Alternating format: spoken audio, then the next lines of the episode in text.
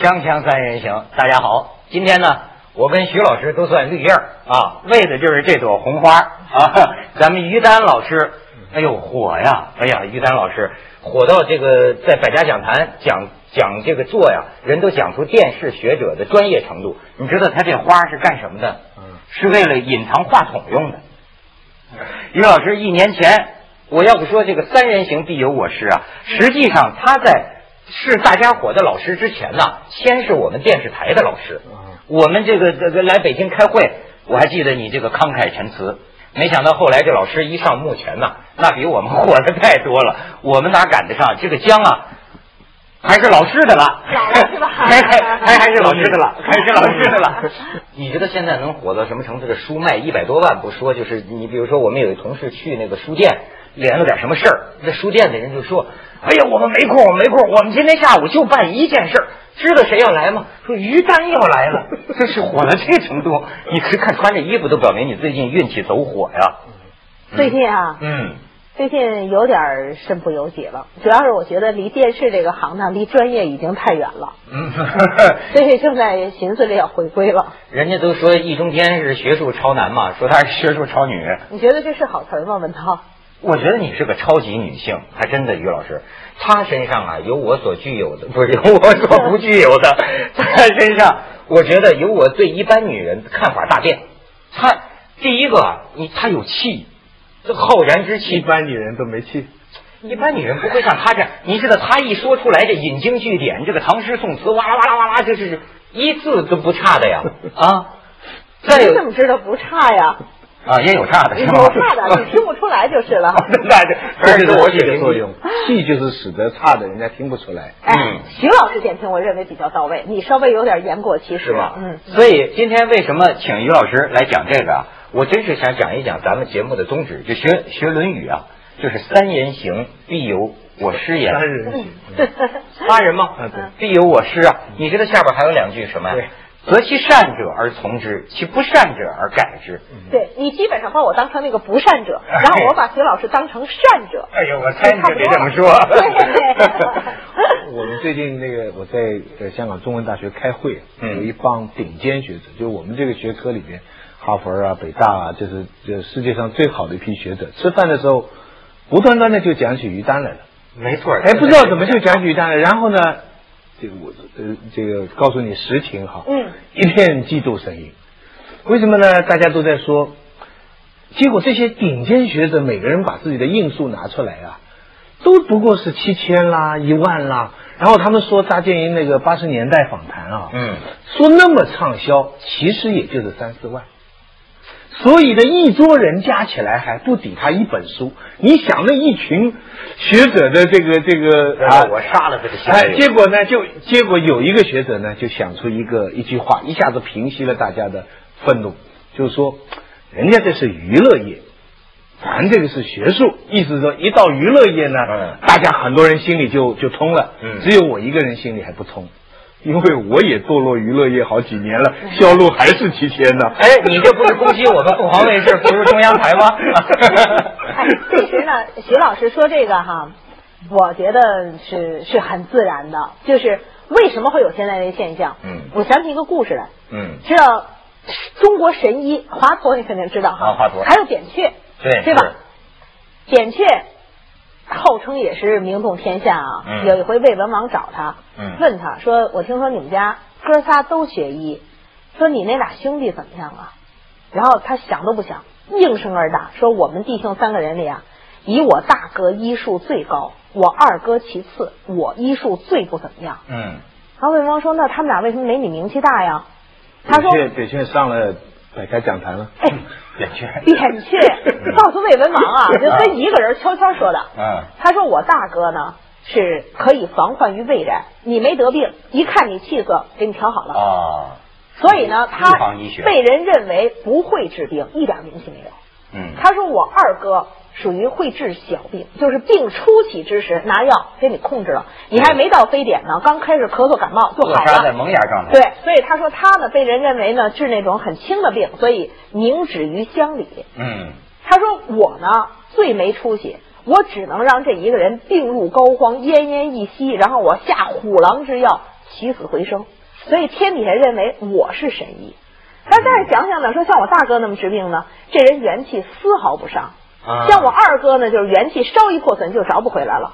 他说像我这样吧，命捞回来了，你这元气就大伤过半。这就是扁鹊多会说话呀！就每个人在世界上啊都有他的作用。我跟你说，徐老师，你说的这种现象，我不见得就想起前一阵儿说那德国汉学家那个顾彬嗯，虽然是说他说过头话，但是呢也是有感而发。说你们中国知识分， 我我当然不是说你们中国知识分不呃子不不，中国作家啊，作家中国作家，他只又胆儿小，又互相瞧不起对方，互相蔑视对方。对，所以说我为什么讲啊？我跟你说，最近有个事儿，也有一个上上电视的学者李敖，嗯，李敖有话说嘛，就不做了。最后我听他最后现在不做了。不做了，最最那就最后说，没话说了吧呃 呃，也有可 能见好就收，是吧？呃，给大家说再见。但是你知道我呀，嗯，我就在凤凰宽频上看他这个东西哈，我看他说完之后，我就跟他说，我说老师啊，老师啊，我就想起当时啊，这个董其昌啊，在黄公望的这个画里写着“吾师乎，吾师乎”，嗯我的老师啊，我的老师啊，我跟你说为什么？我并不是他的信徒，甚至我不见得同意他的很多观点，但是他是我看的最多的电视节目，嗯比看我的节目都多。这说明我对你看电视对我来说不是个娱乐工具，不是个消遣的。看，就像百家讲坛了，它对我是个教育工具，我是就跟上课似的。我为什么这么说？我知道很多人讨厌他，很多人不喜欢他，但是我就是说呀，这个这个，那都是瞎耽误功夫，这跟我没关系。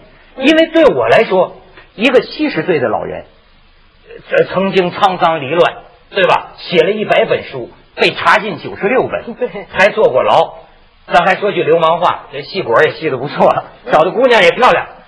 那么这个这样一个人，他说一些他的体会，总是对我有教益的吧？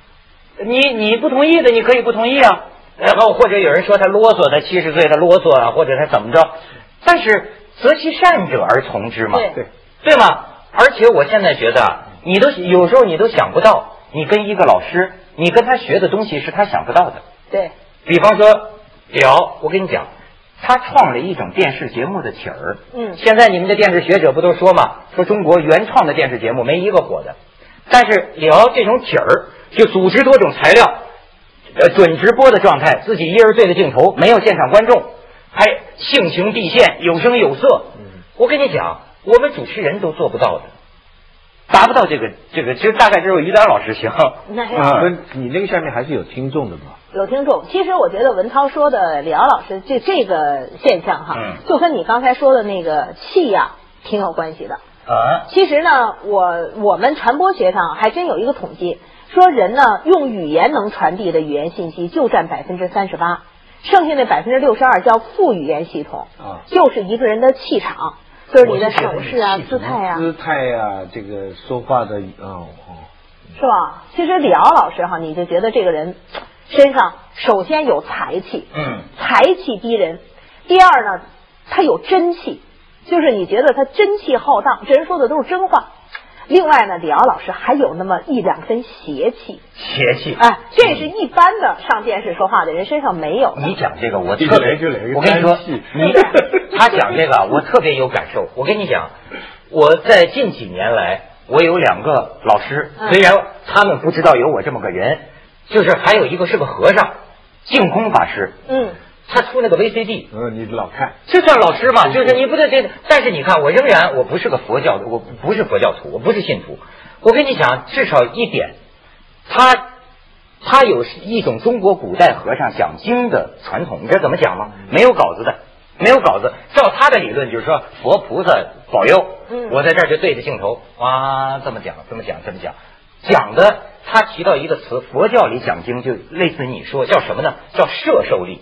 对讲得好的人就是摄住，我把你全场观众，有时候咱听领导人讲话，就会感觉一个人，咱叫气场啊还是磁场，嗯能摄住你。你像毛主席的天安门城楼上，一挥手，这会有，这话不能多说，咱们去一下广告，锵锵三人行，广告之后见。好，于老师好像是对和尚也很感兴趣。这和不尚是，他说我嗯们《锵锵三人行》节目录完了，他可以拿去做征婚广告。 这不面向和尚啊，哦不面向和 尚对你不能这个，你看这就是媒体比较恶劣的，就是这样任意组 给接。你挖坑， 给你挖坑。好，你到底想说什么？呃其实你说的这个，这个讲经啊嗯，讲经是什么感觉啊？其实什么叫佛祖拈花，家也微笑？嗯实际上是行不言之教，就是它就是个悟。所以其实呢，这个真正佛家的那个寄语啊，就给你一句话，你自己去体会去吧。嗯嗯嗯，所以什么叫千江有水千江月，万里无云万里心？就是你心中有牵挂，你的心就像是千江水，到处随着月色，你心中都有这件事儿映出来嗯。但是你心中无牵挂，你就是万里天，你就浩浩荡荡的，一丝云彩都没有。所以能不能够懂，就是拈花微笑之间那一点感悟。也就是说，教主啊，两我天可找到你 了。讲经 啊哎，我跟你说啊，一定不是从外在灌输的，是从心里唤醒的。所以你说佛家这个词觉悟哈，觉字头看见的见，竖心儿五，觉悟就是见我心，自己心里明白了，绝不是外面讲的。我也就说不容易的，你为什么我就说嗯了？你别的学者没试过，就是说徐老师有体会，嗯，有现场观众和没有现场观众，你哪怕你找郭德纲来俩说相声的，嗯没有现场观众就对一摄像机，你们俩说吧，你不知道他的反应，你这个气场不接通那啊。那那文道叫我带他的网罗天下，我最不愿意了。嗯就是我对这个镜头就没法说话。有你讲课，学生在下面，这非常重要。可是像李敖这样，就是镜头是吧？就是下面没人的，没有没有，就是哎这呀，样。我能体这个会，我对着镜头也行。就有好，于老师好像是对和尚也很感兴趣。哎这个和不是尚在，他说我们《锵锵三人行》节目录完了，他可以拿去做征婚广告。 这不面向和尚啊哦，，不 面试。 对你不能这个，你看这就是媒体比较恶劣的，就是这样任意组 嗯给你接。挖坑，这哎 挖对坑吧。 呃好，你到底想说什么？其实你说的这个，这个讲经啊嗯，讲经是什么感觉啊？其实什么叫佛祖拈花，家也微笑？嗯实际上是行不言之教，就是它就是个悟。所以其实呢，这个真正佛家的那个寄语啊，就给你一句话，你自己去体会去吧。嗯嗯嗯，所以什么叫千江有水千江月，万里无云万里心？就是你心中有牵挂，你的心就像是千江水，到处随着月色，你心中都有这件事儿映出来嗯。但是你心中无牵挂，你就是万里天，你就浩浩荡荡的，一丝云彩都没有。所以能不能够懂，就是拈花微笑之间那一点感悟。也就是教说，主啊，两我可找到你了。讲经啊 哎，我跟你说啊，一定不是从外在灌输的，是从心里唤醒的。所以你说佛家这个词觉悟哈，觉字头看见的见，竖心儿五，觉悟就是见我心，自己心里明白了，绝不是外面讲的。我也就说不容易的，你为什么我就说了？嗯你别的学者没试过，就是说徐老师有体会。嗯，有现场观众和没有现场观众，你哪怕你找郭德纲来俩说相声的，嗯没有现场观众就对一摄像机，你们俩说吧，你不知道他的反应，你这个气场不接通那啊。那那文道叫我带他的网罗天下，我最不愿意了。嗯就是我对这个镜头就没法说话。有你讲课，学生在下面，这非常重要。可是像李敖这样，就是镜头是吧？就是嗯下面没人的，没有没有，就是哎这呀，样。我能体对不会对。？嗯我华罗庚，对不对？苏步青，他现在变成新一代的知识分子代表，有领导人去看他嘛。不过季老就是清醒啊，哎他不是他不会就觉得，哎，我真是全全中国学术的代表。我就我就想起我其实呢，嗯我是觉得哈，就是说，季老做人做到这个份儿上吧，这个境界叫通透，就是他已经把各种的学问的东西啊打通了，就是他这个人呢，就是学问就跟武功似的哈。带在人身体里面了，已经不需要外在的东西了，就是人没有障碍了。所他以哎基本上评价学界都是 东东方不败的视角，你知道吗？其实呢，学界有这样的老人呢，其实还蛮多的。比方说，华东师大徐忠玉先生啊，对九十三岁，对，站走路极快，说话极清楚，他就当梅树典型了。呃其实也是这样，就是这一代的老人，季老很清楚，像他这样的人也是蛮多像我的们。学校呃去世不久的启功先生，啊，启启先生，启先生就是特别通透，启先生呢已对对经就是不较劲，比如说外面出现很多赝品，都是仿启先生的字哈。起先出去看见了赝品，说哎呦，他写的比我好。完了 呢，哎我正想问你呢，我就是说我老觉得你那个笑呵呵的哈，那他的心情特别好，就老是很开朗，好像说你跟启先生也有过这一个对话。那是那是我们刚上学小的时候啊，嗯就是十七八岁刚上大学哈。看启先生觉得是境界，成天那么乐。启先生没牙的时候挡着说：“呵呵，我无耻。”然后就总是很高兴。他老能找这种方式。然后呢，我记得我曾经问过他几个问题哈，说我们小时候练字都讲究凤眼法，就是这手上说虎口要能托一个鸡蛋写字。啊然后启先生说：“学过骑自行车吗？”你要 是紧紧捏着车把，不是撞电线杆子就是撞老 头儿。你拖一鸡蛋还写字吗？然后呢，还问过他说，你说什么时候写的论文就叫专业性很强？嗯许先生说，回去自个儿看啊，什么时候写的不像人话了，那就叫专业 化了。所以呢，我觉得他一说什么大道理都这么说哈。后来有一回我嗯问他，我说启先生，你为什么每天都这么乐呀？然后他说。不乐那多冤呢！哎呦，这句话吧，这是大实的话。这个跟刚才咱们说参禅悟道的那个寄语差不多，就是你得一辈子你才知道不乐多冤呢。这也是咱们共勉吧，徐老师，不乐多冤 呐！锵锵三人行，广告之后见。所以现在的人就是口称老师，对吧？实际上啊，没人真的感谢老师，就或者说，呃，街边过的一个人都有可能是我的老师。嗯我就看着徐老师刚才讲，我想起一句话，有个美国人写为什么美国人要学习历史，嗯他这个一句话也讲，就说一个人的教育程度嗯靠什么来衡量啊？就看他对自己无知的程度是不是心里有数，对，对吧？所以咱这满地大师的，满地泰斗的，这说明你这个民族教育程度不高啊，是不是这么这么解？其实啊，我觉得呃，为什么古人说行不言之教？嗯就是一个人呢，他自己做人的方式，其实比他的学问知识要更重嗯要。你像这个季先生这种大师，大伙儿都知道那个故事，说北大的新生嗯趾高气扬的进去了，然后拿着行李在那儿，搬行李搬行对，李说要对要自个儿听过找找宿舍去听，过找一老头儿嗯说先给我看着，你看老头儿就给他看着，回来了以后才知道这老头儿就是季羡林先生。哦，嗯，所以呢，就是说，真正的老先生从来不会说趾高气扬的说你知道我是谁吗？其实这个就很像你说《庄子·逍遥游》里写的，说那大鹏鸟很沉默，啪团扶摇直上九万里，然后要从北冥飞到南冥去嗯，背负青天莫之幺恶过去了。底下那个麻雀跟那个寄鸟俩人就那说，你说那傻东西干嘛去啊？你说咱们在这儿飞不挺好吗？没完没了的叨叨他。所以这世界上永远呀、就是麻雀笑话大鹏，没有大鹏笑话麻雀的。嗯知道吗？最近他讲庄子快开 播了，我就觉得我真的假 的这这这这，这真的真的我觉得他本质上是造假的，这你什么都能讲啊！我跟你讲，我现在就是特别觉得，就是比如李呃李敖很欣赏的黄庭仙讲的一句话，嗯就说这个人学习的态度，任老师的态度，我观六书啊，这则处处得意，对但是以呃不是就是以书观我呢，视卷而茫然，就和尚说你傻乎乎。所以说你去看一个人，你比如说有人说，好比说这个有人说李敖什么侵吞别人家产，什么这这些事儿，我只说这些事儿我不太了解，我不懂，但是呢，不以其人废其言，不以其论点废废其论据，知道吗？他至少是很多知识啊。你你可以呃得到好处啊，你说这是就吗是？你说的真正说“三人行必有我师焉”也罢，或者说这个世界上见贤思齐，见不肖则内自省。嗯你就见到不好的东西，不是也以为参照吗？我对觉得这社会心态就是少一点指责和抱怨，你看世事平，人就耳耳顺。